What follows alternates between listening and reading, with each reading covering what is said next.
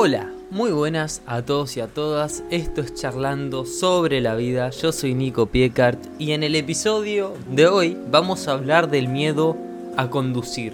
Así que empecemos. El miedo a conducir es un fenómeno relativamente habitual en todo tipo de personas en edad de manejar estos vehículos. Y no es de por sí algo que va a suponer un problema en todos los casos. A veces no pasa nada por sufrir este tipo de malestar, simplemente porque no se tiene ni el deseo ni la necesidad de conducir.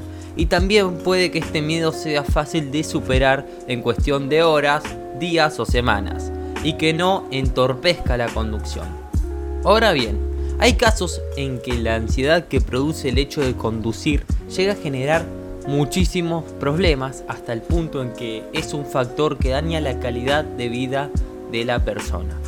En estos casos hablamos de amaxofobia o fobia a conducir, pero ¿cómo reconocer el límite que separa lo simplemente desagradable o incómodo por un lado y lo patológico por el otro? Así que arranquemos. Las claves para reconocer la fobia a conducir.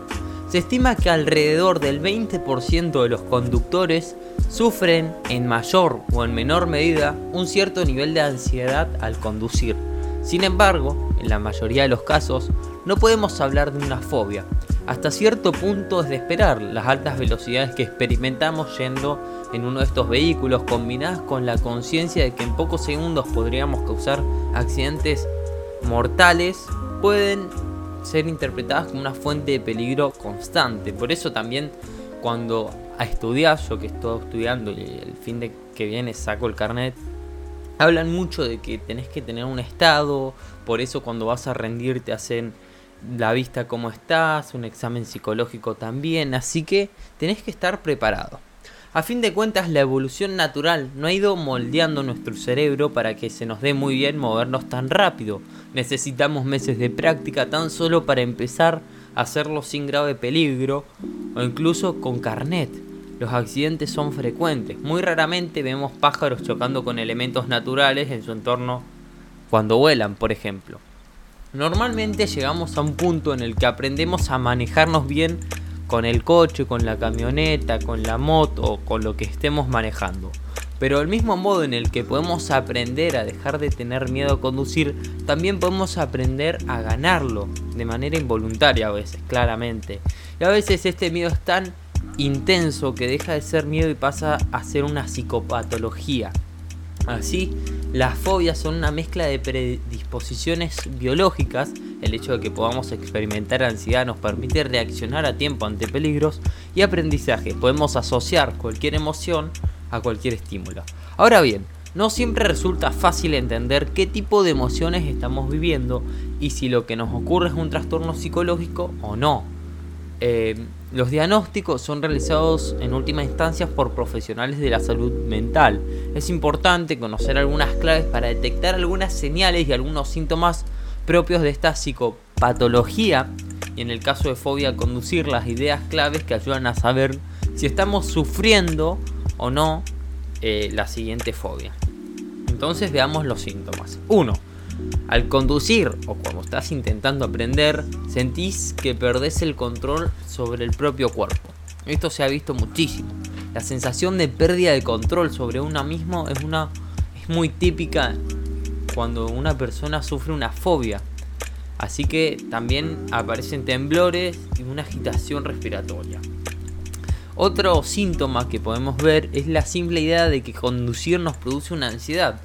Allí donde hay una fobia a conducir, el hecho de cerrar los ojos e imaginar que conducimos hace que nuestros niveles de ansiedad suban significativamente. También hay otro síntoma que este es más normal, que es que buscamos excusas para no tener que conducir. Quienes no conducen por motivos económicos, ecológicos o logísticos, por ejemplo falta de aparcamientos o falta o que consumen mucho y quieren cuidar el medio ambiente, no buscan excusas para no elegir el auto y la moto como medio de transporte, pero quienes sufren fobia al conducir se ven inclinados hacia la mentira o la ocultación de su motivo principal. Otra causa también es que aparecen pensamientos catastrofistas al conducir o al ir a conducir. como en todas las fobias, el estímulo fóbico hace que surjan previsiones pesimistas acerca de lo que va a ocurrir en los siguientes minutos. Es muy probable que una persona que tenga fobia a conducir piense que cada vez que sale es un peligro y que no que puede morir o que puede lastimar a muchísima gente. Por último, a estas personas les preocupa que ante urgencias les, eh, se vean forzados a conducir. Quienes sufren fobia a conducir también experimentan, de vez en cuando, ansiedad ante la idea de que se den alguna circunstancia, algún contexto en la que ya tengan que conducir por urgencia o por algo que necesita algún familiar o amigo. Eh, no se sabe mucho más de esta fobia, se saben unos síntomas, no hay un tratamiento eh, que sepa, he investigado, no he encontrado mucho, pero es, me pareció súper interesante porque yo estoy por rendir el carnet y quería hablar de esta fobia que el 20% de la gente aproximadamente la tiene. Nos vemos en el próximo episodio, chao.